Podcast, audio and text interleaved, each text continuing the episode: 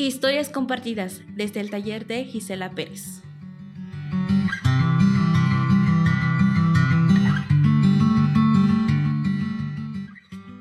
¿Quién soy? de Irene Cabezas. ¿Quién soy?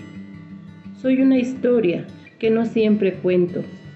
Soy un libro que se escribe muy despacio. Soy una escalera que crece y llega alto. Soy un cuento muchas veces divertido. Soy una niña que le cuesta divertirse. Soy una adulta que se viste de niña. Soy una bailarina que no se sabe los pasos. Soy una disciplinada que no tiene orden. Soy una vida que quiere vivir. Soy una mujer con suspiros guardados.